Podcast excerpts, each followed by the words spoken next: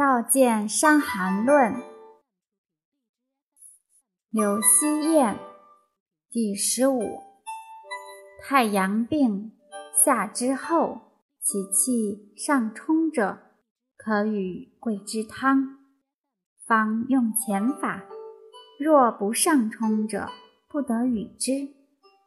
首先是太阳病，说明有表症，其症略去了。医生给治错了，用了泻药。为什么用泻药是错误的呢？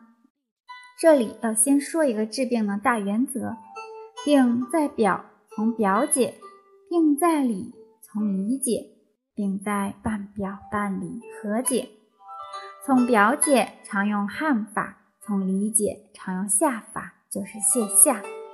从肠道解，汗与下本来就是人体。排出邪气的自然模式，药物只是顺势而为，这两个都好理解。那半表半里和解怎么理解呢？当邪气在半表半里里外都不能解的时候，人体还有另外一种方式，就是通过三焦网络系统的水液上下运行交换来代谢排邪。然后从小便排出，邪气进入半表半里，往往是因为人体脾胃虚弱了。脾胃虚弱则脾塞，上下便不能交通，于是常发生一种现象：上热下寒。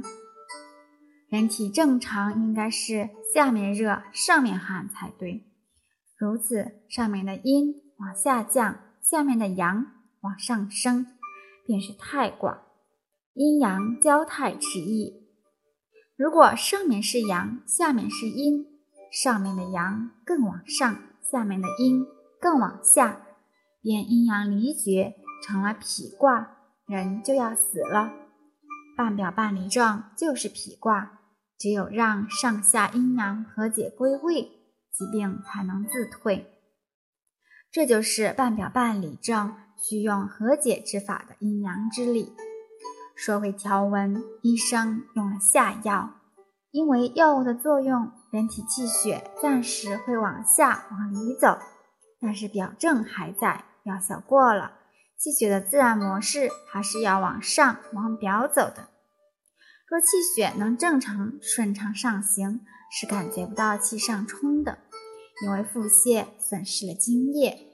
气血往上走的时候，能量不够，走不上去，便会感觉到一次次往上冲，就像汽车爬坡发动机的反应一样。这是人体在努力。后世有医家说，气上冲是肾有积气积寒，类似于肾积气这样的一段之语。后世很多，肾又不是肺，怎么会有积气呢？寒性沉潜，极寒和上冲似乎也没关系。后世医家的毛病就是喜欢凭附会想象得出一些貌似有道理的结论，再扣上一些五运六气、阴阳之类的帽子，使人不敢质疑。凡事不要人云亦云，要多问个所以然，要真正把人体琢磨研究透，才是学医的正道。那这种情况为什么要用桂枝汤呢？因为桂枝汤与其说是治汗出的太阳病，不如说是治津液虚的太阳病更准确。此条既是太阳病，又有津液虚，桂枝达外以驱邪，芍姜草枣见中而敛津液，无药治冲，而其冲自平，所以桂枝汤适用。有经方说桂枝是治冲的，这样的解释是知其然，不知其所以然。